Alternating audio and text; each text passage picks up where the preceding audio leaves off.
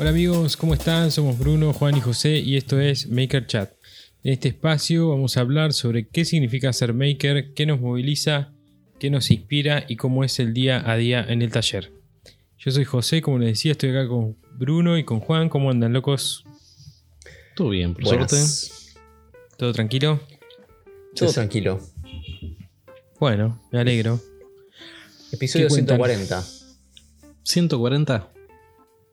Termina en cero. Mm. ¿Y estamos?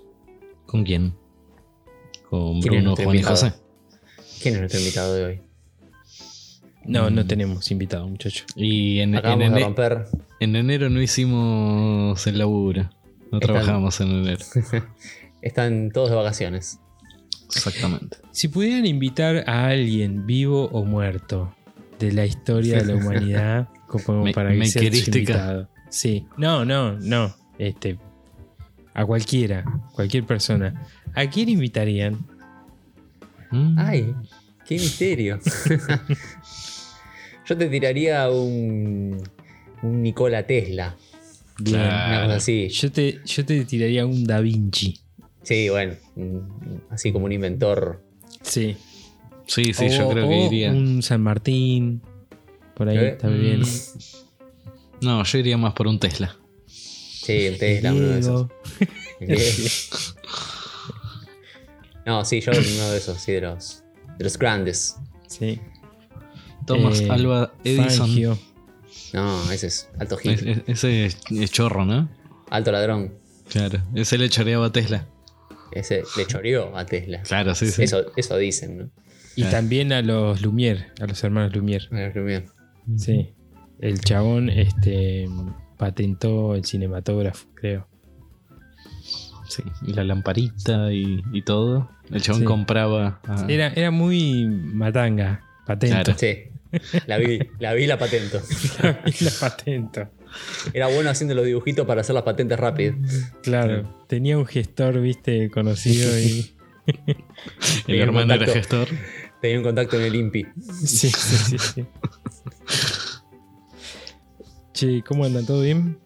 Sí, todo bien. Bien. Bueno. Este. Laburando con, con el CNC un poco. Bien. bien. Sacando.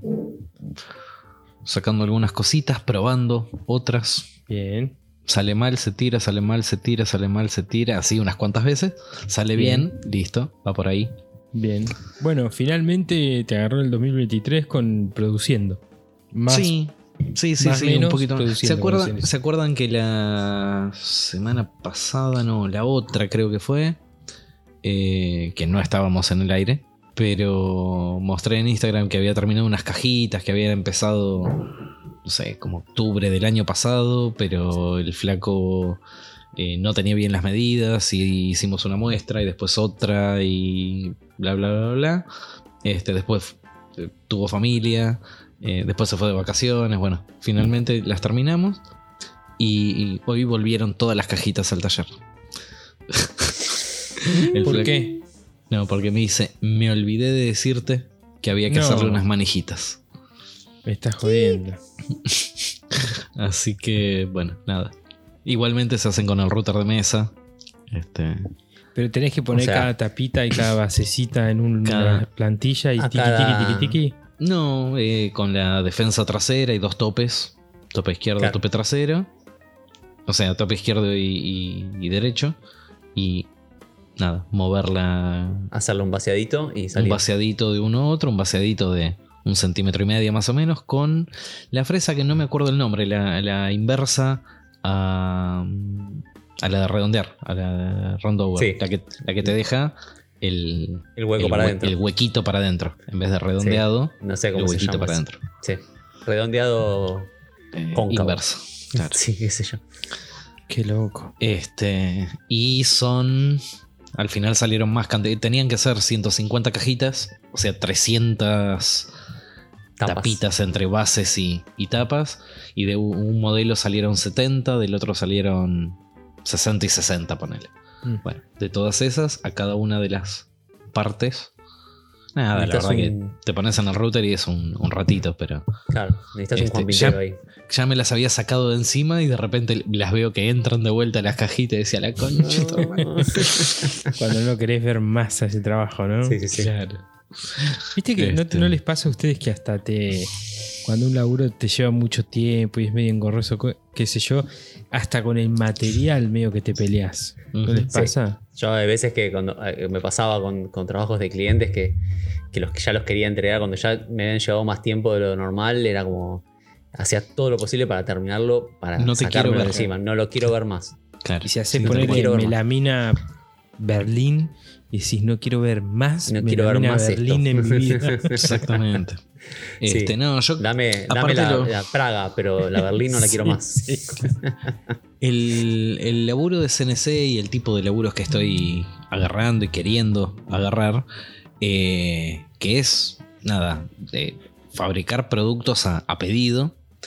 Y nada, mi, mi idea es que un cliente mensualmente me, me vaya pidiendo eh, los productos de forma repetitiva, ¿no? Todo el proceso de, de, de prototipado, de, de prueba y error, de hacer plantillas, del probar fresas, de todo eso, te come un poco la cabeza. Este, después ya cuando empiezan a salir por ahí más en serie, que ya lo- los conoces un poco más, bueno, nada. Pero toda esa primer parte eh, es bastante engorroso. Ahora estoy encarando, encarando otro laburo que son, bueno, unas cucharas. Eh, y también es como que me tengo para hacer algunas plantillas porque una vez que salen del CNC lleva todo un postprocesado, unos cortes específicos y no sé qué, y es todo, todo ese laburo de eh, previo. Una que tenés ya la plantilla hecha, hacer 5 o hacer 500, nada, se utiliza la misma plantilla. Pero todo ese laburo es como que es un tanto engorroso. Sí. Hablaste recién de prueba de error y yo la semana pasada estuve haciendo prueba de error con el filamento flexible en la impresora 3D Ujú. y me pasaba justamente eso, de estar paran- probando parámetros y configuraciones y eh, tensión del extrusor y como mil variables distintas, probando mil variables distintas que encima medio que no sé muy bien qué, ¿Cuál sería? afectan al proceso, claro. Y, y estar viendo cómo imprime la primera capa y cuando veo que no está haciendo las cosas bien, parar, cambiar los parámetros, volver a probar, Otro quedarme ahí. Otro, Claro. otra, otra, porque aparte lo que tenés es que tenés algunas cosas eh, virtuales, lógicas, que cambias parámetros Sí, sí. Para, para que el G-code se genere distinto, y otras que son, bueno, a este tornillito que le da Sí, la tensión, media vueltita más. ir probando qué, qué- cómo responde y esperar a que imprima la primera capa, a ver cómo salió. Bueno, y así hasta que lográs como ciertos parámetros. Y una de las cosas que me pasaron fue que la temperatura del ambiente, en función de que, o sea, a la mañana imprimía bien y a la tarde no. Y era por la Claro. cuestión de, creo yo, que la temperatura del ambiente del Sí, taller, sí, que sí. a la mañana es más fresco y a la tarde más, más caluroso. Y fue como, es re frustrante porque estuve ahí como prueba de error, prueba hasta que salió la pieza. Y fue como, bueno, al fin. Sí, aparte me imagino, que- todo lo que habías avanzado a la mañana, llegaste al mediodía con Claro, una, esca- una empezó una- escalada de, de- de Sí. progresos, y después cuando empezó el calor... Y empezó a fallar, fallar, fallar, fallar. Dije, bueno, eh, sigo mañana, dije. Claro. y al otro día. Estaba aparte, bien. mucho tiempo, mucho tiempo que encima no te permite hacer otra cosa. Y yo tengo, tengo mi taller de carpintería, yo tenía que seguir haciendo un- mi trabajo. Y, y era como, "Ah, esto me, me está frustrando tanto que ya no tengo ganas de ni siquiera de probar este filamento que me interesaba a priori. Claro. Pero, pero evidentemente no tengo la impresora correcta para que salga bien de una. no, yo te lo Entonces- dije de entrada que No, no, yo Eh, sabía que iba a ser difícil. Vos tenés una impresora con eh, extrusor tipo Bowden y todo el mundo te dice que para flexible es extrusor directo. Claro. Pero también te dicen que con, la, con el Bowden es posible, sí, Sí. dos puntos, se cumplen las determinadas condiciones. De hecho, un, un seguidor en Instagram me preguntó, che, me- después me pasás los parámetros del slicer para ver cómo... Yo le, le puse, mirá, le puse esta temperatura, esta velocidad, esto, esto, esto, y después le puse, fíjate la temperatura del ambiente, resale, fíjate que la luna esté en cuarto menguante con ascendente en acuario y, y tenés mucha paciencia. Claro. Y así Claro. solamente vas a probar 50 veces. Sí. Claro, hablale, mientras está de hecho, de hecho, lo que tenía Sí. que imprimir fue, loco porque esto está bueno contarlo. Eh, tenía que imprimir una tapita para un lente de una cámara Leica, que es de las mejores cámaras del universo. Te- eh, te- eh, un amigo mío tenía, tiene una Leica que tiene un parasol, que es una- un accesorio que se le pone a los lentes, y quería hacerle una tapita al parasol, que evidentemente existe esa tapa, pero no, no la fabrican más, entonces habría que imprimirla. Es una Leica vieja con un lente viejo, entonces no se fabrican más esas tapas. Entonces yo le dije, mira, la podemos hacer, la imprimo en PLA, llegamos bien la medida, compramos flexible y la hacemos flexible. Bueno, hicimos eso. Imprimir esa tapa en flexible fue un- una proeza que fue muy difícil por el tema de los soportes, por el tema de, de- un montón de, variables que, que- ocurrían con, esa, con el modelo de esa tapa. O sea, impresa en, pl- en PLA, les imprimís en 25 minutos y funciona perfecto. Entonces lo que terminé haciendo fue hacer la tapa en PLA 3 milímetros más chica y después imprimí en flexible un O-ring. Que lo que hizo fue. O sea, después Claro. lo pegué con, con cianocrilato de la parte interna. Entonces, lo que hice fue eh, ese O-ring, que es eh, una cosa fácil de imprimir flexible porque son poquitas capas, todo adherido sí, bien a la, a la- chato. a la cama, chato. Y finalmente es flexible, entonces se lo agregué a mi pieza en PLA y cerraba perfecto a presión sin ningún tipo de inconveniente. Entonces fue como. El hack de esto fue como imprimir una cosa medio híbrida Claro. que hay que ver. Digamos, funcionó, funcionó perfecto, la verdad que no, no- nada que decir.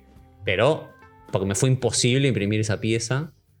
eh, ¿Por, qué, ¿Por qué pudiste imprimir un O-ring y no pudiste imprimir una tapita? Porque, tenía la como tapita. 20 milímetros de altura. No, la, la bueno, tapa creo que, digamos, sí, creo que eran al 10. final de No, pero todo el tema no es que era. tanta diferencia. No, sí, es un montón. En flexible es una bocha. Para el flexible es un montón. O sea, imprimir algo que eh, eh, algo de 10 minutos comparado con algo que tarda como 2 horas y media es, es, es multiplicar por 100 la cantidad de chance de que falle.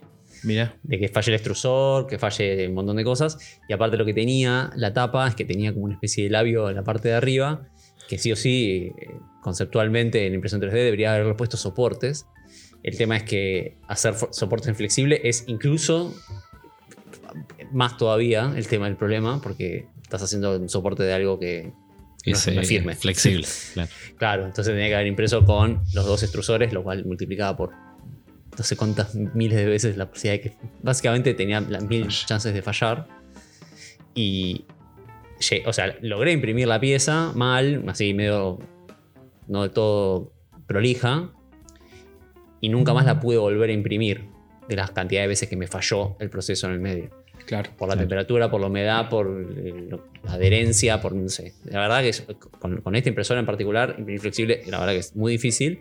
Pero el O-Ring, que, que de nuevo es una impresión que duró, si, duró 10 minutos es Es bastante, lo imprimió bien de una. Entonces cuando, cuando, cuando fui por ese camino, dije, ok, eh, es por acá. O sea, vos lo que necesitabas era la parte que hacía contacto. Claro, que, para eh, que no sea el flexible para que- claro, para que no, para que no raspe el plástico de la, El del parasol. del parasol y que agarre bien y que no, no se te caiga. Claro. Así que necesitaba, necesitaba algo que sea que tenga que entre muy justo y que sea flexible. Así que bueno, el filamento flexible era la solución. Y bueno, imprimí un ring y listo.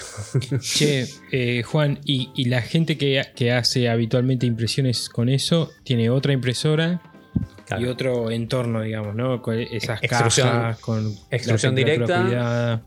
Extrucción directa y la, la impresora a temperatura controlada. sí.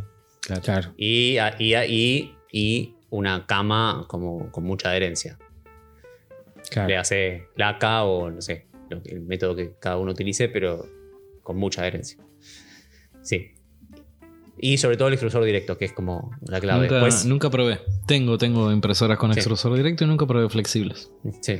Está bueno, está bueno como concepto, está bueno porque es como que te abre, el- te abre el abanico de cosas a imprimir, las cosas comunes flexibles, pero también como ciertas cosas que tienen sentido que sean flexibles, ¿no? Como ruedas, correas, poleas. Una manopla. Una man- sí, sí. Eh, Sí, yo me No, no, acuerdo me que- parece chiste, pero lo digo en serio porque tuve una No, sí, sí, sí. consulta de un cliente que, que quería imprimir para una máquina una manopla. claro. Claro. Sí, hay un montón Yo- de cosas que se pueden imprimir que Rubén. están, están buenas. Rubén del taller de Ru había impreso eh, una rueda y había impreso Claro. la llanta en no sé PLA, si sí. PLA o, o qué material rígido y todo el, el- el caucho, la, la goma de la rueda en flexible. Y al tener, bueno, eh, impresora con extrusor directo y doble extrusor, eh, laburaba con los dos materiales así. La verdad que estuvo, estuvo bueno la prueba esa.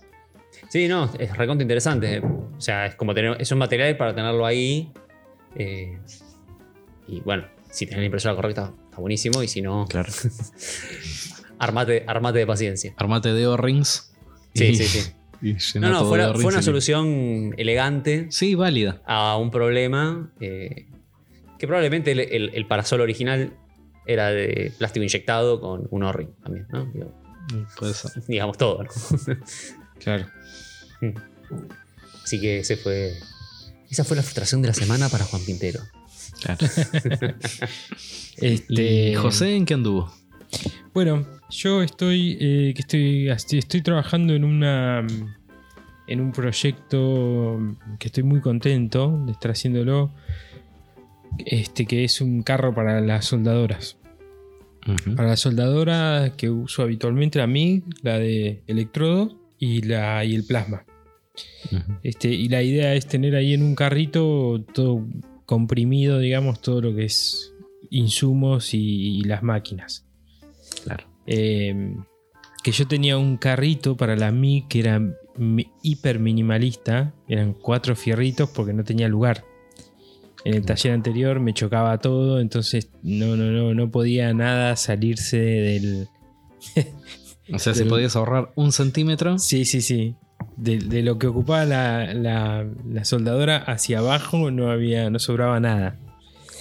Eh, era como si estuviera flotando en el aire. Ahora tengo más lugar, mucho más lugar. Así que la onda es este, hacer eso. Y bueno, estoy haciendo como una especie de mueble con, con ruedas y con puertas. Y las, las máquinas van a ir arriba. Eh, empecé hace unos días y nada, pues estoy, estoy filmándolo también para hacer un video para YouTube. YouTube. Eh, ¿Qué más, chicos? ¿Qué más? ¿Qué más? ¿Qué más estoy haciendo? Mm, mm, mm. Ah, una buenísima. Eh, estoy probando una pistola de pintar, no sé si la conocen. Las pistolitas a batería. Sí. ¿Las, las han probado? Sí. Eh, he probado la misma, pero a 220. Eh, pero a 220 ¿es, ¿es la misma o es la que tiene como una especie de compresorcito No, no, no, no. Como la la, la misma, que es una sola pieza, digamos. que es eh, con un secador de pelo, básicamente? Claro. Sí, una cosa a así. 220 ok. suelen tener un poquitito más de potencia que las de batería. Ok, Pero- ok. Claro. Mínimo. Sí. Bueno, así que estoy probando, estoy, re- estoy fascinado con la cosa esta. Yo me, me parezco medio tonto, ¿no? Porque capaz que todo el mundo las conoce, pero yo no las conocía. Y, y estoy como medio fascinado. Medio como que le encontré la vuelta también porque... eh, Uf, las pistolas de pintar son. son. Hablando de frustraciones, no, no es que sí, quiera hablando de que el tema del día sean frustraciones, pero las frustraciones de la Sí. pistola de pintar para encontrar la, la- la dilución correcta. No, no, Sí, es de- un chino, absoluto. es un chino. sí. Y, Sí, y con, la, después, con la Copa ya- Ford es. No, Claro. Copa. claro, con la, sí, la Copa Ford. No sé qué eh, fue. Ah, la de la... la- la copita esa la que- de El. Ah, no sabía que tenía nombres. Sí, Sí, Copa, Copa Ford. Ford. Que Bien. son creo que 100, milili- cin- 10 mililitros de pin- 100 mililitros, 10, 50. No, 10, Bueno. 10 mililitros deben ser. No me No acuerdo, sé. era un valor y es tipo la cantidad de segundos que tarda Claro. en vaciarse 10, mili- 10x, no sé qué número Te es. da la, eh, la te da la- el, el valor No, de la viscosidad. 10 mililitros es muy poco, deben ser 50 mililitros por lo menos. Y Sí. el, el- nunca, por limpiarlo, eh, agrandes el agujero del embudito, ni tampoco lo dejes sucio, que se te vayan formando capitas de pintura, que se Claro. va Sí. achicando el agujero porque estás cambiando el Claro. tiempo de vaciado. Yo Lo lo tenés que mantener limpio. Nada más y Lo- ya quedó sucio. Así Y bueno, que Trata de ya limpiarlo sin agrandar demasiado el diámetro de ese agujero para que realmente tenga el, el valor que, que corresponde. Claro.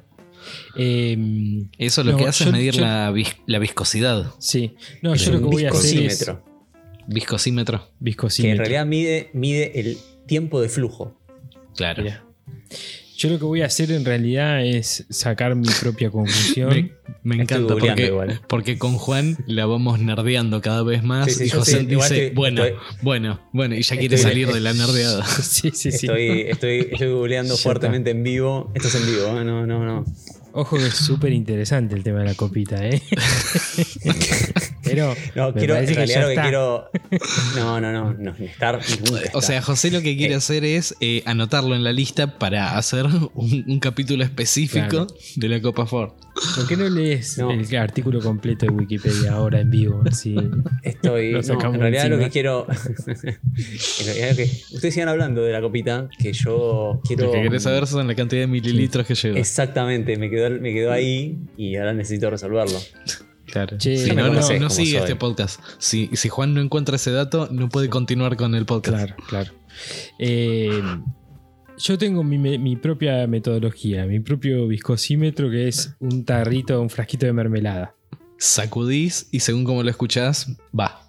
No, no, tenés, tenés que hacer tus pruebas, pero yo hago, hago con el frasquito de mermelada, le hago 10 rayitas y voy y empiezo en 1 a, en 1 a 10.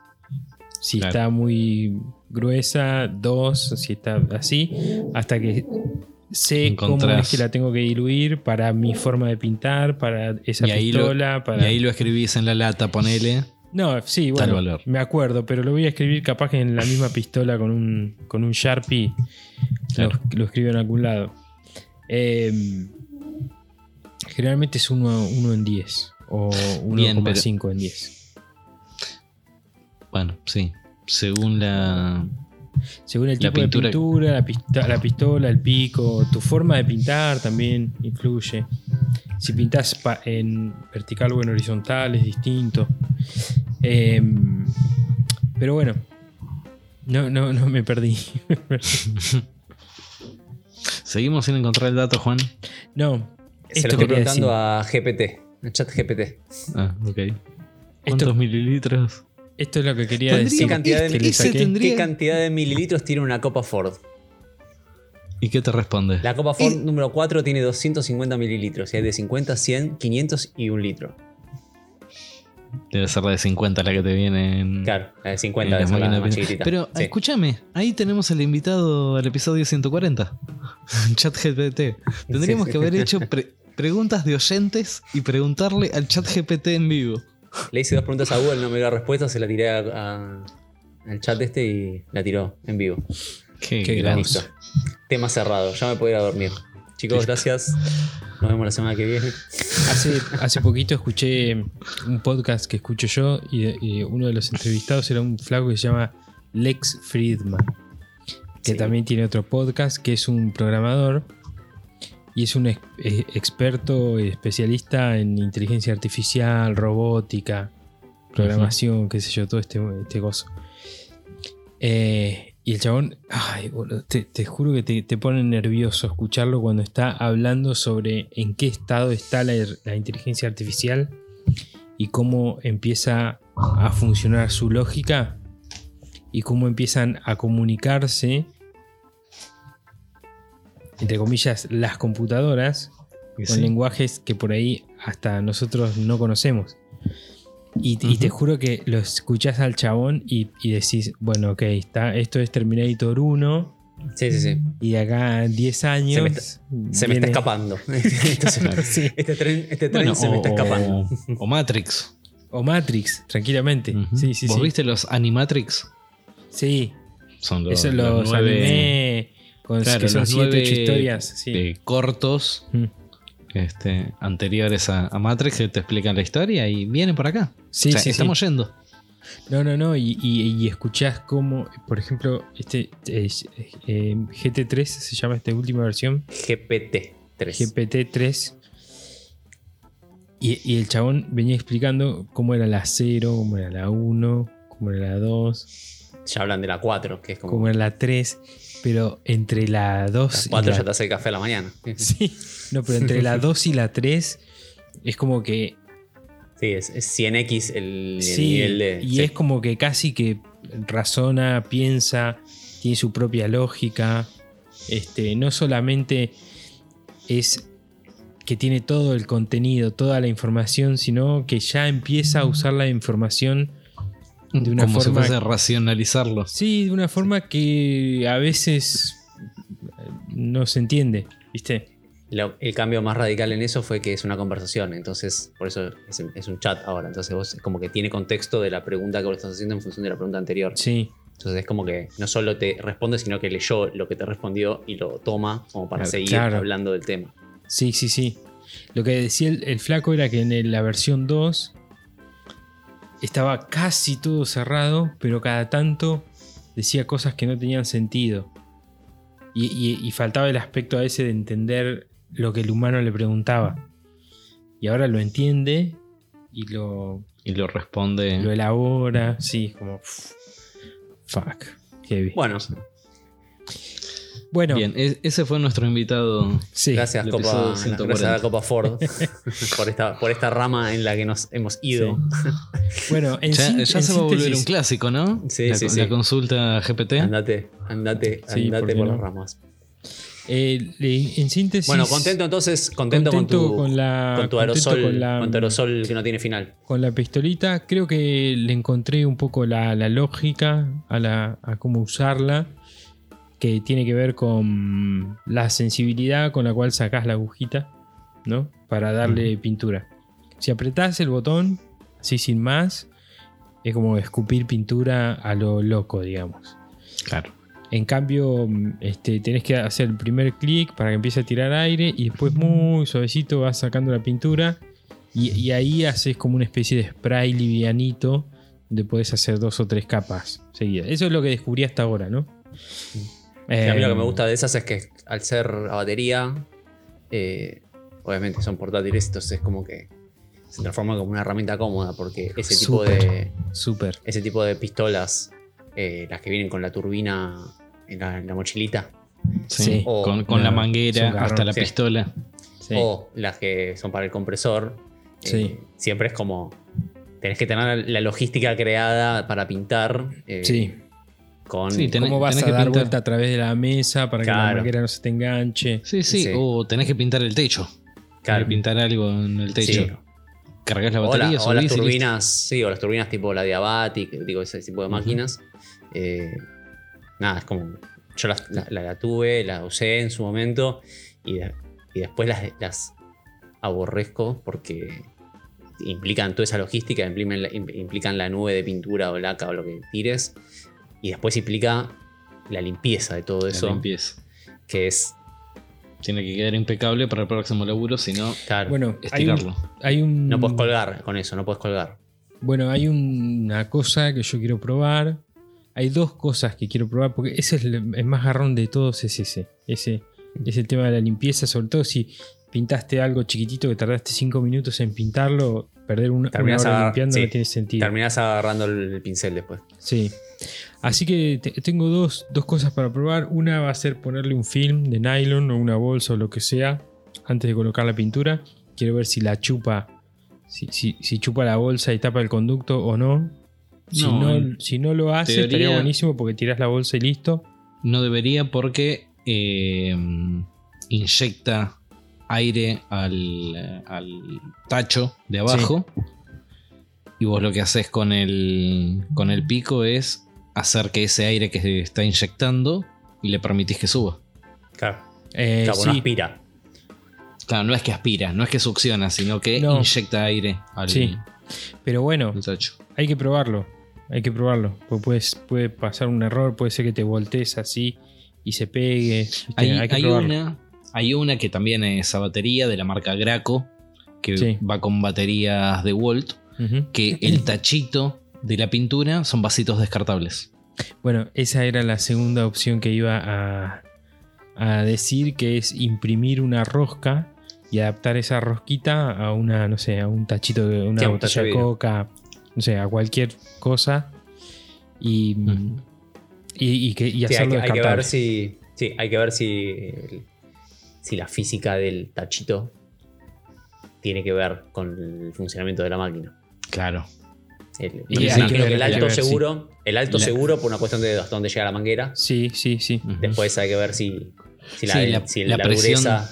La presión de del aire material, que genera. Sí, sí, hay que ver, hay que probar, hay que ver, hay que probar. Sí. Pero sí, tiene que ser no o, te- o limpiable rápido o descartable. Igual no te. No te. No te. Demanda. No, no, no te. Se me fue la palabra. No te. Preocupes. O sea, tenés que, tenés que seguir limpiando todo el interior de la pistola finalmente. Claro. Todo, todo lo que es la aguja y todo sí, eso. pero yo eso lo limpio con nafta. No sé si está bien, está mal. Es mi forma. Yo limpio con nafta y si vos tenés ese sistema del tachito reciclable, para lo único que usás el tacho original, digamos, es para pasar un poquito de nafta al final. Un- nada, un, un- Sí, sí, un toquecito. un toquecito. Lo, lo haces bien así, pones, tapás el pico y gatillás, entonces la nafta va y viene por el mismo conducto. Es la, para mí, la mejor forma de limpiar pistolas. ¿Y eso no, no, no rompe el plástico? Después, cuando la terminas de limpiar, lo que Agua. pones una copita de aguarrazo de tiner, de tiner mejor, pero una nada, una nada, para hacer una pasada y que en todos los conductos quede, quede el solvente ese. Queden in- intineriados. Claro, todo. Sí. Yo hacía. Cargaba el tacho de agua y le hacía pasar agua. Claro. tipo, vacía- Yo vaciar un tacho completo de agua. Pero porque nosotros ahí. utilizamos muchos Sí, pero- eh, artículos base agua. Claro. Ah, olvídate, 100% El- todo al agua. Sí, No- para mí Claro, en mi bueno, taller, no, en mi pero- taller no hay agua ras, no hay nada. Si, No. si lo haces con pintura, es un desastre. Si querés No, limpiar no, con no, por eso. Esmalte sintético con agua, es un desastre. No, obvio. No, yo también es siempre todo, al agua. base acuosa. Siempre. Bueno, es más fácil eso. Sí. Este, pero bueno, en fin, tuve lo poquito que lo que la estuve probando estos días, tuve muy buenos resultados, muy bueno. Y la idea es, es hacer un mini curso también con esto, así que empezar a, a probar. Voy a probar los distintos picos con látex, sobre MDF, sobre madera, sobre metal. Nada, hacer una especie de, de prueba de todo. Bueno, bien. Sí, y ahí estamos, muchachos. Ese es mi. Bastante activo también en Instagram, por ahí, así que Movidito. movidito, sí. Por suerte, todo, todo bien. Escúchame, tenemos un tema del día. Tenemos un tema del día. Es un temón un tema más que un tema. lindo. Sí. Esto, eh, no sé si surgió exactamente por esto, pero quiero agregar la anécdota que hará, no sé, una semana. Estuvo el señor arroba Juan Pintero por mi taller. Y bueno, nada, vino a hacer algunas cosas. Después comimos, como siempre. Eh, boludeamos un rato, bla, bla, no me llegó la invitación, che. Eh, ¿Cómo que no? No, no me llegó. ¿Sabes? Fíjate, fíjate en correo no deseado. Voy O, en- por ahí no nos pusiste, nos pusiste en, spam. Este. mm, Y ya, ya me hiciste perder, ¿ves? Ah, ¿sabes qué pasó? Porque lo principal era que vino a laburar. Sí. Este, después Ah, fue, fue todo el resto. Bueno, nada, cuestión que terminamos de hacer eso, no sé qué, y bueno, vení, te ayudo y limpiamos un poquito. Y un poquito acá. Y, che, y este aspirador no, no chupa bien, ¿eh? Y me fijé. Y empezaron ¿viste a los- nerdearla a más no, no, no, poder. no, pará, pará. ¿Viste los sacos de, de aspiración? El que tiene el saco para abajo y el saco para arriba. Ah, sí, tela. sí, sí. Bueno, estaba todo el saco lleno de MDF, el de abajo y el de arriba. Los dos sacos llenos. Claro, con razón no aspiraba. Claro, se ya, iba a ya, aspirar. ya- ya llegaba El un punto desafío- que no tenía No lugar. manera. El, desa- el- el desafío es cómo sacas el saco de abajo Como, claro, y ¿Cómo que la vacías no el saco de desastre. eh, sacamos. no, no puedes sacar el- así todo, de- tipo, No. todo junto. No. Son dos bolsas que están como una, como una especie de abrazadera. Ah, Claro.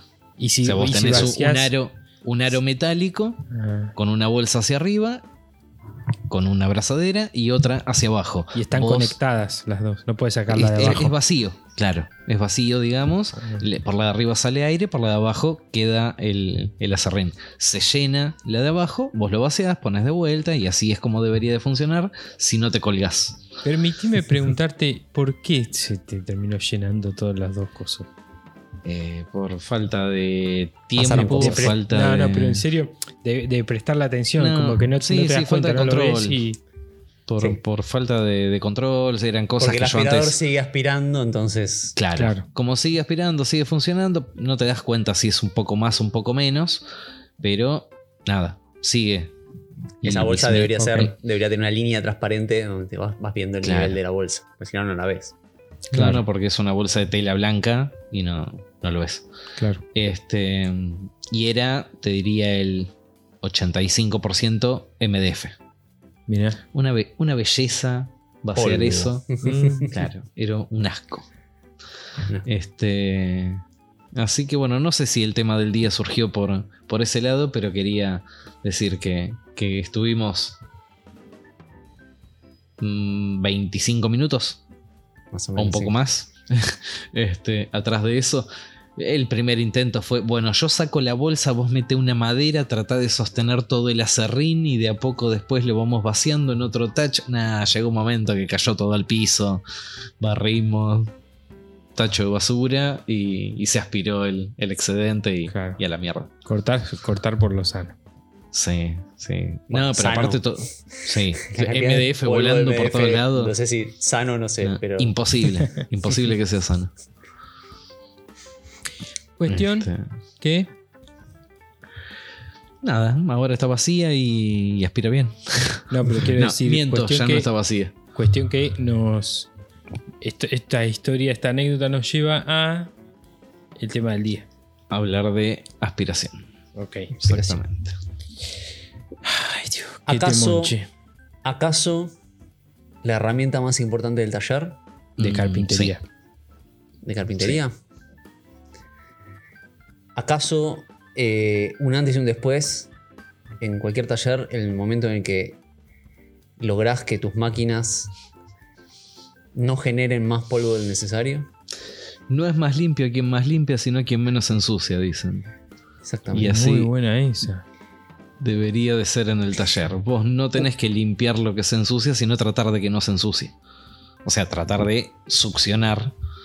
Una este, vez tuve la revelación de cuando pasé de aspiradora a aspirador, que después vamos a hablar sobre las diferencias, que mm, clasifiqué los- eh, las herramientas de aspirado como herramientas que sirven para limpiar y otras que sirven para mantener limpio. Ajá. Y determiné que el aspirador es una herramienta que me permite mantener limpio el taller, es decir, que conectado a, las, a las herramientas absorbe la gran mayoría del polvo, Mm. ergo no ensucian tanto. Más Y no para la- limpiar. Claro, más sí, para limpiar podría ser también, pero en general es una herramienta que la tengo catalogada como un ayudante de limpieza, digamos. Y después está la aspiradora clásica, más grande, más chica, como sea, que es muy buena para limpiar, más no es buena para mantener limpio. Claro. Que es como una, una diferencia sutil, pero muy importante a la hora de elegir qué tipo de máquina necesitas Claro. para tu taller. Es una máquina que sirve para mantener, li- eh, para mantener limpio y hace las veces Claro. de empleada doméstica del taller. Este- Empleade. Sí, la- eh, yo por mucho tiempo tuve aspiradora, una aspiradora clásica. eh, Lo dijiste de una forma que parecía que tenías una señora en el taller. una- no, no. La tenía a la señora aspiradora eh, que me ayudó un montón a limpiar. Pero una vez eh, el señor Alejandro Moré, que paz descanse, Dios lo tenga en la gloria, eh, me dijo algo Australia. así como que Y que no lo me, dijo, me dijo una vez, en una reunión de estas que hacíamos en Chascomús con él, me dijo una vez que la eficiencia de la aspiradora como método de limpieza no era tal, sino que era mucho más eficiente barrer, limpiar con la palita y aspirar los zócalos, digamos, así diciendo. Como que la aspiradora medio que no servía para nada en un taller de carpintería. Que la clave estaba en el aspirador, porque justamente sin saberlo me estaba diciendo esto mismo, ¿no? Como el aspirador, como una turbina que aspira polvo y viruta, eh, que se conecta a las máquinas que dejan sal- salir el polvo por una especie de canal. Eh, lo que hacen justamente es mantener limpio el taller. Limpio. Claro. Absorben de- una gran cantidad de polvo, no el En 100%. vez, de perder, en vez de perder tiempo después limpiando, trata de que no se genere esa mugre. Exactamente. Y, con- y- y eso con una aspiradora, en general, no lo logras del todo. No. Es medio un placebo que estás poniendo ahí, como diciendo, bueno, con esta aspiradora creo que estoy aspirando, pero Nada, en general no estás aspirando. Depende un poco la máquina también. Por ejemplo, no sé, yo la aspiradora la tengo conectada al router de mesa. Sí. que tiene las dos defensas que se corren y las puedes ajustar bastante a, a la fresa, la toma de aspiración es bastante eh, adaptada a eso y la eficiencia más o menos va. Este, una aspiradora en una sierra de banco es Claro. un chiste. Sí, o en, un, ce- o en un cepillo de banco, aspirando viruta. No, aspirando No, viruta no, sirve. Directamente al piso y barres. Es, es, in- es mejor no la pongas. No, no, no porque se te tapa. Claro. Es. No. Eh, es sí, es más el problema que, que la solución. Por eso ahí es, es preferible, no sé, un cepillo, una garlopa, es hace, hace toda la viruta que sea necesaria, pala y escoba. barré y después pasa la aspiradora para sacar el polvillo final que queda en el piso. Ah, exactamente. Pero bueno, eh, vos, José, que sos el menos carpintero de los tres y que odias el polvillo del apacho. ¿Qué, ¿Cuál es tu, tu método de aspiración? Eh, creo que es el más básico que existe, que es la aspiradora con los, con los piquitos que trae, digamos. Ese es mi método. Tengo una manguera que la usaba con, con la aspiradora que tenía antes, que, que me gustaba más la aspiradora que tenía antes. Tenía más, más potencia. Esa aspiradora me la llevé para, para Chascomús y, y la aspiradora que tengo ahora en el taller es, es la, actual, digamos. Eh, entonces la manguera esa expansible no, no la no sé cómo llamarla. Manguera central. Es una manguera que habíamos comprado entre todos, ¿se acuerdan? Un Ah, rollo sí. grande. sí. La Sí, Tricoflex. Claro. Mi, mi idea es- mi idea era tener la, la aspiradora en un punto del taller, conectada a la manguera esta larga y tengo que Y aspirar en algún lado, me llevo la manguera. Correr por. Como hacía yo en el taller eh, anterior. En el Claro. taller por ahí un poco más chico. Claro. Colgué porque está la manguera ahí colgada, está la aspiradora al lado, pero no está conectada. La Claro. manguera al- Y te hago una consulta. ¿Utilizás la aspiradora así directo o utilizás algún método de separación de partículas no. previo al aspirador? No, no, obvio que no. Mm. Porque sería mucho más eficiente así, así que no, no, no Claro, lo entonces hago. tratás de evitarlo. Claro. Claro. Claro. Eh, eh, creo hace, hace dos o tres años ya que tenés el tacho, los codos, todo para hacer el proyecto. No, no, no, nunca lo tuve, nunca lo tuve, nunca lo tuve. Ah, ah, Siempre tuve la idea de la, idea de hacer ese proyecto, qué sé yo, y no, nunca lo hice. O el otro ese que se imprimió Martín, el Sí. ¿cómo se llama? Sí, el ciclón. El ciclón, ese también. Nada, está, lo tengo ahí, digamos, como para chusmearlo cuando, cuando quiera mejorar el Sí, sistema. vos sabés que. Desde acá se ve que está número 18 en tu lista de prioridades. Sí, Claro. Desde acá lo estoy viendo. pero no quiero, eh, no me gusta, no me gusta. La verdad, te- tendría que ponerlo uno y hacerlo y resolverlo porque tampoco es tan, tan complicado. Es, es un tacho, no, más allá del ciclón, que sí, lo puedes imprimir, todo lo que quieras, es dos codos. Claro. Un codo al centro, uno en un costado. Mm. Eso genera más o menos un ciclón Sí. y te alarga la vida útil de, del filtro muchísimo y sobre todo te aumenta la, Sí. la buena succión, digamos. Este, la, Y la la- la capacidad del tacho. la- claro, la capacidad del tacho, pero ¿qué pasa? Como vos lo filtrás. Porque según el tipo de polvo que vos estés aspirando, si vas directo a la aspiradora, vos tenés poco polvo en la aspiradora pegado en el filtro. Y ahí ya perdés succión. Claro. Sin embargo, si vos lo filtrás antes, ese filtro se mantiene más limpio. Este. Y va a succionar, no sé, le pones un tacho de 50 litros, ponele que ya cuando tenés 40 litros llenos, ahí sí ya empieza a pasar y te tapa el filtro. Pero bueno, pudiste con una muy buena succión juntar 40 litros de, de polvo. ¿Sabes que lo voy, a, lo voy a hacer en marzo? Me comprometo acá, en esta mesa. Me ¿Vos comprometo. decís que estaré, le estás dando tarea al fiscal Sí, para sí, marzo? Sí, pónganse.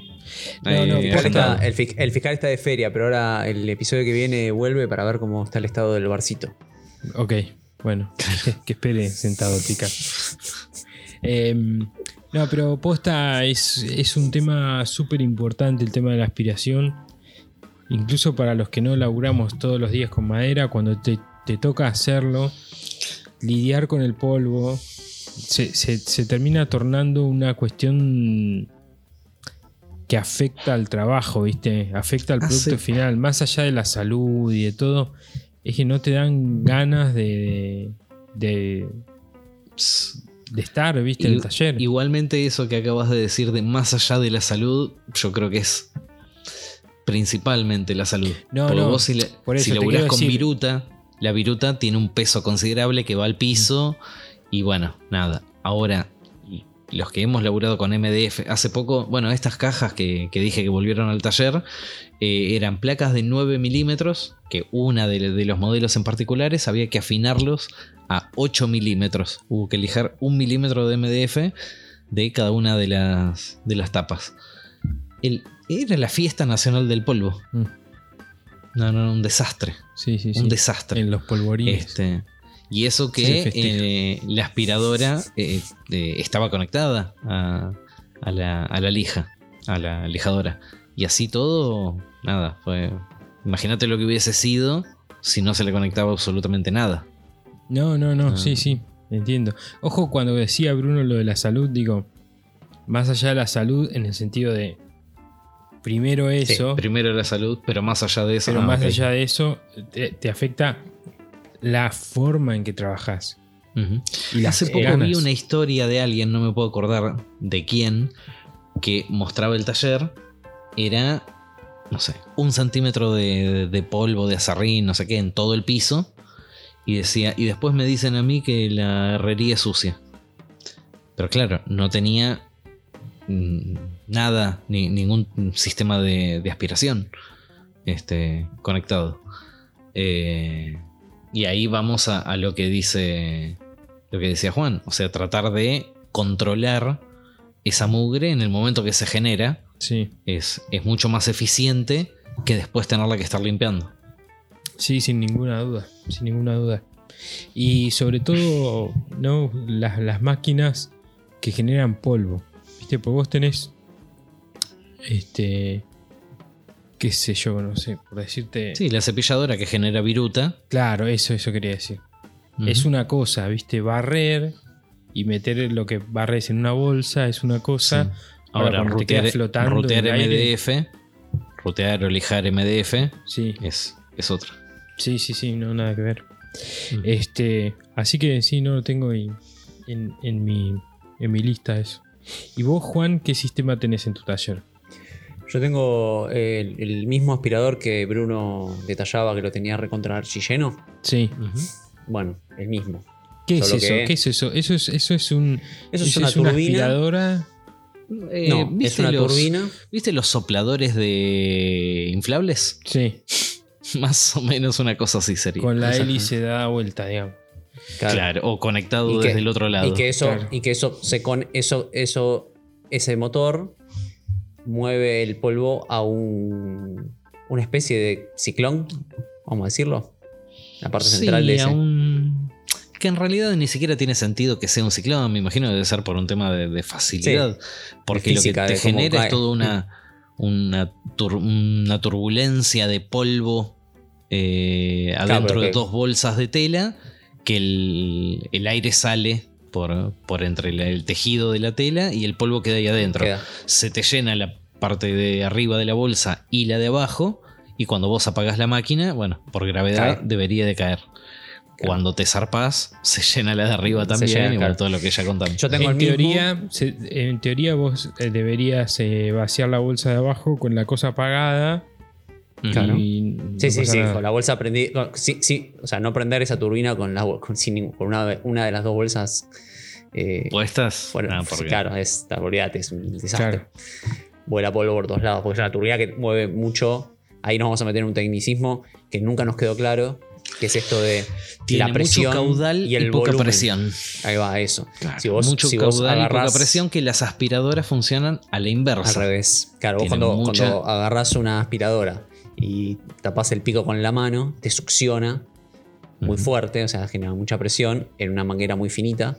En este caso, las mangueras son mucho más grandes, que si mal no recuerdo son 60 y, 60 y pico de milímetros las que tengo yo. Las que usamos nosotros, sí, 63 Sí, milímetros. 63. Y lo, vos lo tapás con la mano y, o sea, si bien sentís la succión, no, no, no te hace vacío. Claro. Es como que solo, solo está moviendo aire, o sea, se- solo está moviendo mucho aire, Claro. digamos, a baja presión. Entonces, eh, lo que hace eso, no sé muy bien la física de eso, pero lo que entiendo que hace es mueve mucho más residuo que, que esa presión de aire puede mover. No, no, Claro. no podría, o sea, vos un tornillo, por ejemplo, de 50 milímetros, lo tiras en el suelo y le pasás la aspiradora y no te lo aspira. Claro. Queda ahí, queda ahí como volando en el aire, pero nunca llega a llevárselo. Claro. Pero viruta, polvo, todo eso lo aspira perfecto. Claro.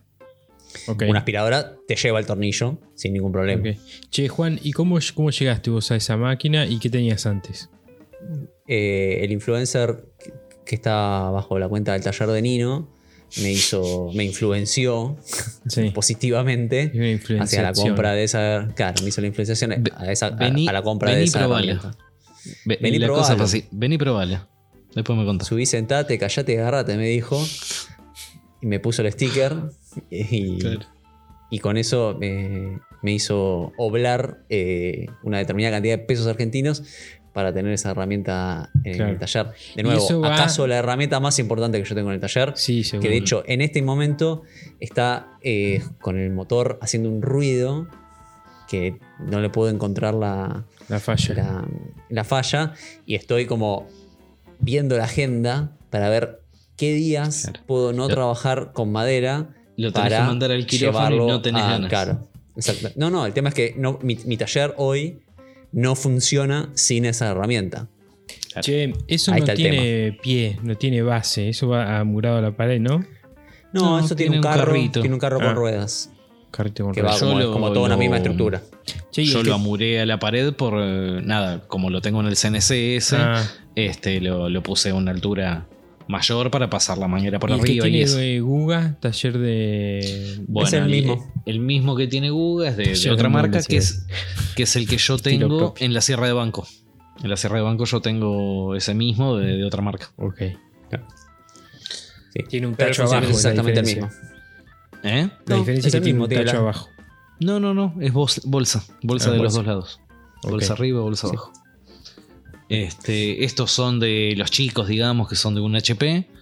Y vienen de dos, de, de uno, de dos y de tres. Y ya después los que vienen más grandes, ya son mucho más industriales, son como para conectar cinco o seis máquinas a la vez.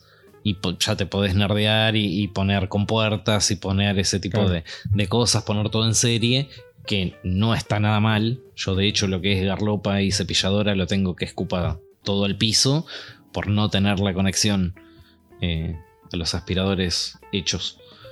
Pero, pero nada, para un taller entre chico y mediano con uno o dos HP ya es eh. Sí, suficiente. suficiente. Che, eh, ¿quieren decir a nuestros oyentes cuál, cuál sería la progresión de, de aspiración en el sentido de, digamos, primero se barre, después aspiradora chiquita, después aspiradora mediana, después esto que tienen ustedes? ¿Cómo es más o menos la... Claro. Sí, cuál- cuál- primero, ¿Qué pasos escoba- debería escoba seguir para hasta llegar Sí. a lo mejor? Escoba, Esco- pala y eh, máscara. Ok. Sí. O sea, si no vas a utilizar ningún tipo de, de sistema de aspiración, laburar 100% con, con máscara. Y lo que sale, por ejemplo, de la sierra de banco, tirarlo a una bolsa o Sí, al piso.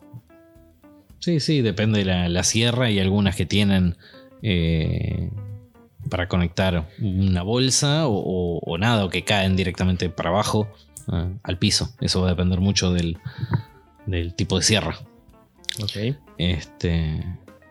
Después, bueno, nada, como tenés vos, por ahí una aspiradora sin. sin nada. Que Hay, un intermedio, hay, un- hay- hay un intermedio que es, eh, que se me ocurrió recién, que es el, el hacerle casitas a las herramientas.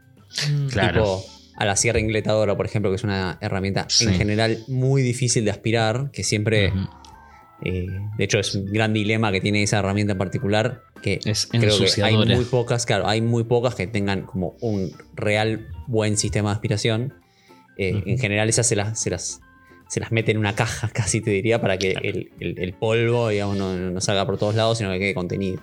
Una de las mayores excusas de generar, por ejemplo, una estación de inglete es el tema de poder controlar más o menos el- Claro. la mugre que generan. Claro. Sí.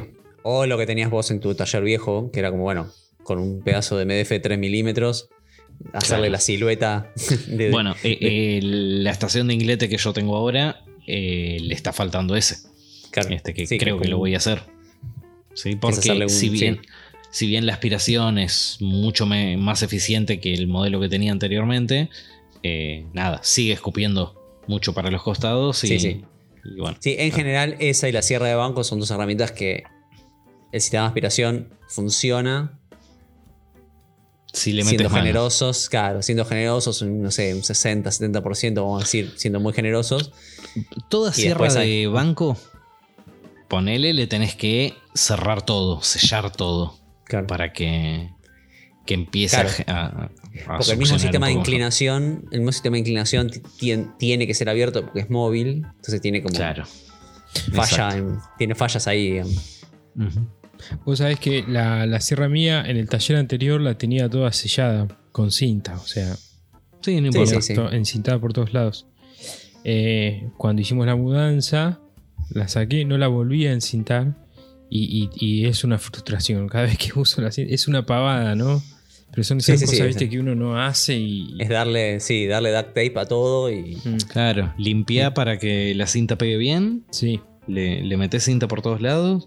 Yo algo que a la sierra anterior le había puesto era tipo mm, eh, Espuma, foam. Goma espuma. Sí, yo le había puesto goma espuma. Sí. Sí, o goma espuma, foam o, o- o ese tipo de, de cosas así. Eh, Sí, pues son muy abiertas. Claro. Sí, sí, sí. Y bueno, después, por ejemplo, la sierra de mano. La sierra de mano es un asco también. Sí, Ah, también. la, sí. la mugre que genera. sí. Yo tengo no una que tiene. Yo tengo una que tiene.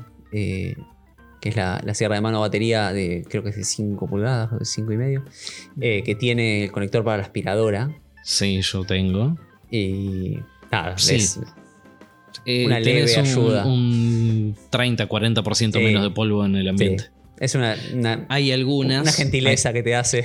Hay algunas, que por te hace ejemplo, un pero bueno. ahí de que estás, estás, estás aspirando un poco, aunque sea. Claro. La mayoría de las sierras que corren sobre el riel, la, todas, desde la Festool, Makita, The Wall, Bosch, todas Ah. esas vienen con el lateral cerrado.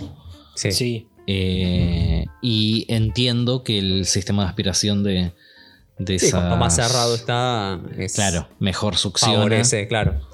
Y, Bueno, y entiendo volvamos que al sí ranking buenas. entonces. Volvamos Dale. al ranking entonces. Quedamos en la. En mi caso. Escobillón y pala. Esco- Escobillón y pala. Sí. Casitas Casita. para, Sí. para las Soplador, herramientas. soplador, aspirador. Como, como, Sí. como elemento de limpieza portátil. Sí. Aspiradora común. Aspiradora de 20 litros, por decir, del, así, Sí, la- la- sí, el- sí. el- Las que la llaman el industriales. sí, el kit inicial, el de 20 litros, la chiquitita. Sí. Y yo recomiendo permite- mm. eh, fuertemente de entrada o casi de entrada hacer lo que es un separador de, de polvo, más allá de si es un ciclón, si te querés hacer un tien buffel, creo que se llama, o no sé qué, que te van mejorando el porcentaje de, de separación que genera, pero Sí. algo. Si, si no sabes de lo que estamos hablando, te recomiendo entrar a YouTube, buscar separación de polvo para aspiradora, que hay 500 videos explicando eh, cómo se hace y es realmente muy fácil. El Con, del con un tacho tacho de pintura, codos. sí, con un tacho de pintura y de 20 litros y dos codos, Dos codos. dos codos de. PVC, Ok, lo haces. Es así de fácil. ok. Lo haré. Y, y logras, no sé, un 80% de, de eficiencia, 90% de eficiencia de filtrado que eh, no llega justamente al filtro y se tapa menos la máquina y te da, en vez de poder laburar succionando bien 15 minutos, por ahí podés laburar una semana. Claro. Este, realmente es, es importante. Sí. Es algo que vale la pena. Y te alarga la vida útil de la herramienta, lo cual Sí, no, no, lo vamos a descartar eso. Excelente. Bueno, bárbaro, bárbaro. Em, Después puede estar los ciclones, que como el que decías vos de, de ese impreso en 3D, que la verdad es que no, no lo probé y no conozco la eficiencia, pero por la mm, el, el- el sistema que tiene de filtrado, están los que te venden los comerciales que te dicen que eh, filtra un 99,9% de las partículas. Porque es un cono invertido que por aceleración de partículas y gravedad, eh, nada, las partículas van girando a medida que se va afinando el codo, el cono, van girando cada vez más rápido, pero por gravedad van cayendo, se filtra mejor, bla, bla, bla. De hecho, tengo un video en YouTube que, que lo explico, tengo, tengo con una gráfica y todo. Este, información choreada de internet, obviamente. Y. mm, Bueno, ese la verdad es que funciona bastante bien. No sé los impresos en 3D por un tema de que eh, tenés paredes rugosas y las partículas que van girando contra las paredes, si golpean en esa rugosidad, ya no, no hacen fuerza centrífuga, sino que se van al medio y bla, bla, bla. Es impresionante eh, todo lo que se puede nerdear y cuántos mini detalles hay en el rubro de la aspiración. Porque ahora que nombraste esto de las paredes rugosas, traigo el cambio que para mí fue La pasar manguera. de la, la manguera, la manguera tipo tubo, la clásica de aspiradora, la negra que es acanalada para ser flexible. Y yo me acuerdo que en un momento había cambiado cierta, eh, cierto tramo de, de mi sistema manguera-. No, Manguera pri- azul de pileta. no, esa zumba es, es malísima. Uf. No, no, yo hice parte del sistema de aspiración en mi taller viejo, tenía la aspiradora como en un rincón y yo me había hecho toda una, una conexión con tubos de PVC y tenía como el último tramito de, de- de sistema de aspiración lo hacía con una manguera, entonces podía cambiar de boca con, ta- con Claro. tapones y, y listo, tenía como ahí como un sistemita. Eh, y cu- cuánto mejoraba cuando no hay codos y solo uniones a 45 grados y cuánto con superficies lisas. Claro, por ejemplo, esa eso- manguera y- que vos, Mm. que vos estás diciendo, toda la parte interior, vos tenés altibajos de la, de la manguera, porque bueno, es la parte rugosa para que justamente sea flexible. Esta que nombrábamos con José en un principio, la Tricoflex, lo que tiene es una manguera totalmente lisa por la parte de adentro, con un aro plástico que va envolviendo toda la parte exterior de la manguera. Y es súper Entonces, la- flexible, además. Eh, Claro. claro. es súper flexible porque es una manguera de Sí. goma. Es que rígida, de alguna la manera su- es como La se- se succión la- no te la chupa para adentro porque está pegada con todo un aro o una espiral, mejor dicho, por la parte de afuera. Y, eh, pero toda la parte de, de- de la superficie donde van las partículas es totalmente lisa y eh, generas eh, menos detenimiento de, la, de las partículas, con lo cual es más aceleración Claro. y en consecuencia No más se caudal obstruye. de aire. No se obstruye. Ujú. ¿Cuántas Eh, veces he, aspirado, no sé, cinta de papel o un pedazo Sí, de y pac, se, tapacanto? tra- se tapa. eh, no sé, cosas así que te empiezan a obstruir, se empieza a acumular, acumular, acumular y después se tapa y no lo, sí, no lo sacas más. no lo sacas más. Este. Y había algo más que, que decía. Ah, y el tema del sonido. El tema del sonido. Si vos tenés una manguera que el aire va golpeando contra esas paredes internas de, de la manguera, llega un momento. Yo, por ejemplo, en una época dije, ah, más si meto esa manguera azul de pileta total, debería de funcionar igual. No, no podías estar en el taller. sí, sí, sí. Este, de Sí, lo- un de lo que a empieza una frecuencia que es molesta. Muy molesta. Este, y cambiar a una que tiene superficie totalmente lisa eh, mejora rotundamente. En consecuencia, todo esto vino por el ciclón. Los ciclones comprados son inyectados y tienen todas sus partes eh, internas lisas y las partículas giran eh, sobre eso. Y eh, los impresos en 3D no los probé, pero entiendo que esa rugosidad debe joder un poco. Igualmente, nada, le pasas acetona y los puedes alisar un poco toda la parte interna. Claro. Em, bueno. Y después de la aspiradora con ciclón, vienen los aspiradores. Que es el que tienen ustedes sería. Claro. Los ciclones, los aspiradores de saco. Ok. Ok. Entiendo que deberían de haber, porque nada, de esos de sacos tenés algunos de 20 sacos. Claro. O sea, ya directamente tenés tachos gigantes abajo y en la parte de arriba le ves 20 sacos que van, 20 mangas, están los que le dicen sacos, los que le dicen mangas. 20 eh, mangas de esas, sacando... si vas a una maderera grande, probablemente veas esas mangueras de, no sé, 100 milímetros de diámetro. 160. Mm, 160 las, también. Las grandotas, 160 milímetros de diámetro. A donde vamos nosotros a comprar madera con, Bruno, eh, hay una máquina que es, la, es una fresadora, digamos, con múltiples filos, múltiples fresas a la vez, que es la, que, la máquina que hace los, eh, las maderas para hacer los, decks. Que, rutea los cuatro cantos a la vez. Y puedes modificar las medidas. Bueno, no importa, esa máquina tiene. Es un pulpo, porque de la máquina salen como unas 5 o 6 mangueras eh, de unos 60 y pico, 63 milímetros, pongámosle, que se unen a un lugar una manguera Claro. Que, se, que, sale, eso se une a una, a una manguera de esto de ciento y pico de milímetros que va hasta el techo y del techo va a una habitación que está ahí al costado, que debe ser como ahí donde está la turbina principal. Que ser una un turbinón, digamos. el, el aspirador, el aspirador es una habitación directamente. Claro. Y ahí también tiene el, depósito de, viruta. Pero claro, esa máquina está funcionando por horas, sacando madera para deck, y la, y la aspiración mantiene medianamente limpio el lugar, claro. No, está impecable para la cantidad de producción que tiene. Claro, es que si, no es, inviable. Sí, laburaste dos horas y tenés que parar cinco horas a limpiar. Sí, sí, no tiene sentido.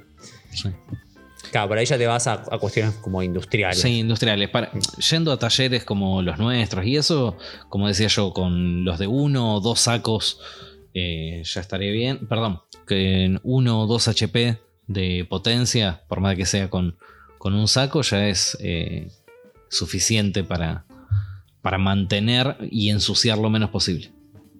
Ok, bárbaro. Bueno, me parece que fue, para mí fue como una linda clase de, de, de carpintería, de aspiración. Sí, yo antes de empezar el episodio estuve buscando eh, data de un muchacho que no, no, no puedo recordar el nombre. Es un muchacho que es totalmente alérgico a lo que es el polvo de carpintería, pero es fanático de la carpintería. Una cosa media loca que se, se obsesionó con el tema de aspiración. Podría haber el tipo tiene, Claro. Este, aeromodelismo, ponele. Ah, y mm, el tipo se obsesionó con, el tema de, la aspiración y fue el que, no sé si es uno de los que diseñó o algo así, el tema del ciclón, para, para poder eh, limpiar el, ambiente eh, de, una, de una manera 100% eficiente, cosa de él, principalmente poder hacer el, eh, o sea, trabajar con el oficio sin, sin, quedar dañado. Y bueno, y toda esa información la compartió y, y todo. Si llego a recordar el nombre o encontrar o algo, lo, compartimos en el, en el Instagram. Dale. Porque la verdad es que me acuerdo que la página era hasta estéticamente horrible. Sí. Pero tenía mucha información. Sí, sí, súper técnica. Este. Eh, no sé, por ejemplo, los ciclones. Hay quienes los hacen de chapa. Mm. El tipo este era el que decía que la chapa debería de estar doblada en el sentido específico, porque si vos la atornillabas o le pones eh, remaches, esos remaches hace que cuando el polvo esté girando va a golpear contra La, cabeza del tornillo o remache o lo que sea y ya va a hacer que no, no funcione Sí, eh, como, como todo en la vida, eh, hay, un, hay una curva de lo posible donde vos podés cada, cada porcentaje de, de cosas que mejores vas a poder notarlo perfectamente en el taller. Esto de la manguera, por ejemplo, es una mejora que, que probar una manguera y otra es, es muy notorio eh, sin mucho más, es, es- es empírico. Es como pones una manguera, pones la otra y te das cuenta que aspira no solo mucho mejor, menos ruido, eh, eh, se nota, ¿no? Es como que después cada, cada porcentual de, de mejora que le das al sistema de aspiración de tu taller, por ahí repercute menos en el resultado final, pero Y es más complejo es como, de bueno, realizarlo. Es como, Sí, claro. como cuando hablas de los trabajos de precisión, digamos. Llega, llega un Claro. punto donde es muy difícil Sí. llegar a cierto nivel y, el, Y cada es mejora es marginal, La, finalmente. la, Claro. La- la mejora, digamos. Por, por ejemplo, Claro. yo lo que diría es que, eh, como dijimos, el tacho con los dos codos vas a lograr separar un 90% de partículas y es algo muy fácil y muy rápido, muy económico de, de hacer. Ahora, llegar a aspirar ese 9,9% más y no, no, es, es una... Claro. un- con un tecnicismo demasiado alto Claro, y te tenés que obsesionar como loco. Claro. Sí, o tenés que ir a una solución más cara, llamémosle, como podría ser un ciclón. Sí, sí, comprar que comprarlo, un conseguirlo, cambiar la tapa, hacer todo un sistema que por ahí con ese 90 estás ok y ya es Claro. un montón a lo que tenías. Exactamente. Ok, ok. Entre la nada misma y, y el 90% que te da un tacho y dos codos ya, ya es un montón. Bien. Bárbaro, bárbaro. Eh, Era para vos, José, todo- toda esa última parte. Sí, ya lo sé, ya lo Sí. sé. Ah, ok. No, no, pero digamos, está claro, sí, sí, sí, está, está clarísimo, digamos. eh, esa, es, esa es la forma más tradicional, más posible, más cercana, relativamente económica. eh, después, para arriba ya tenés que empezar a ver Siempre que quieres gastar plata ahí. obvio. Sí, sí, sí, sí, sí. Bueno, chicos, muy bueno che, este episodio, ¿eh? Em, Bueno, bien. yo eh, tengo una, una recomendación para esta semana que tiene que ver con la carpintería. Eh, me obsesioné, las últimas dos, tres semanas me obsesioné con este chabón que se llama Pedulia, Pedulia Studio. Tiene un canal de YouTube, tiene una página también que la estoy viendo ahora, muy linda.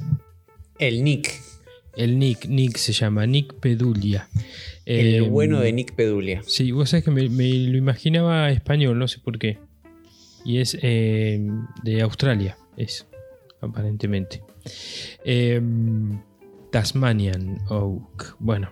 eh, así que nada, le voy, vayan a ver este canal porque la verdad es, eh, es de estos tipos que te mm, inspiran.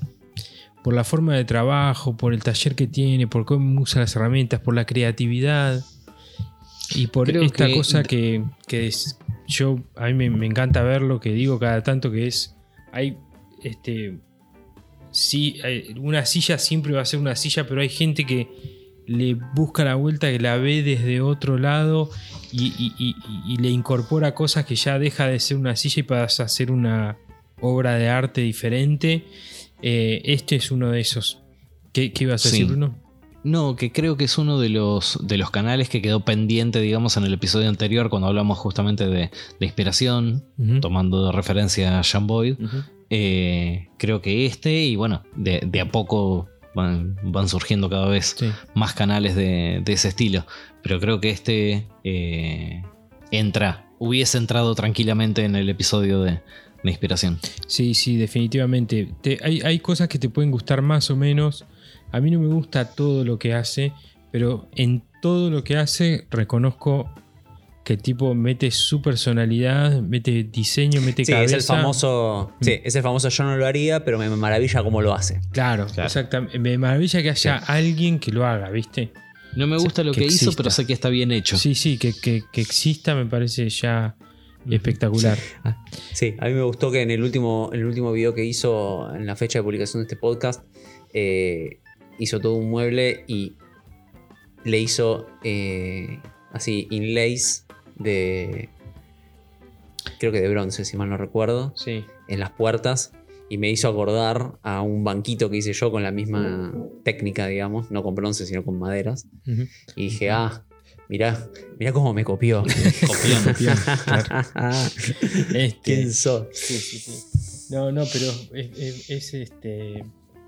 Nada, está buenísimo. Hay que, hay que ver esta gente, ¿viste? Hay que ver cómo labura Sí. esta gente porque También conectando con lo que decía, como, como habíamos cerrado el capítulo anterior, viste, eh, arriesgarse, viste, a poner tu detalle, a poner tu cosita, a, a- a firmarlo en cierta forma a los, a los muebles. No al nivel de este flaco, obviamente, pero lo que cada uno pueda, ¿no?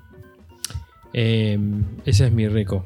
La voy a dejar, la vamos a dejar en los en las en la descripción del episodio. Che, bien. ¿ustedes tienen algo? Mm, No, ¿Algo no, destacado? No, que No, no. eh, mi, mi recomendación es respecto a- al tema del día, eh, todo lo que puedan mejorar de, de sistema de aspiración, siempre lo van a terminar agra- agradeciendo. eh, porque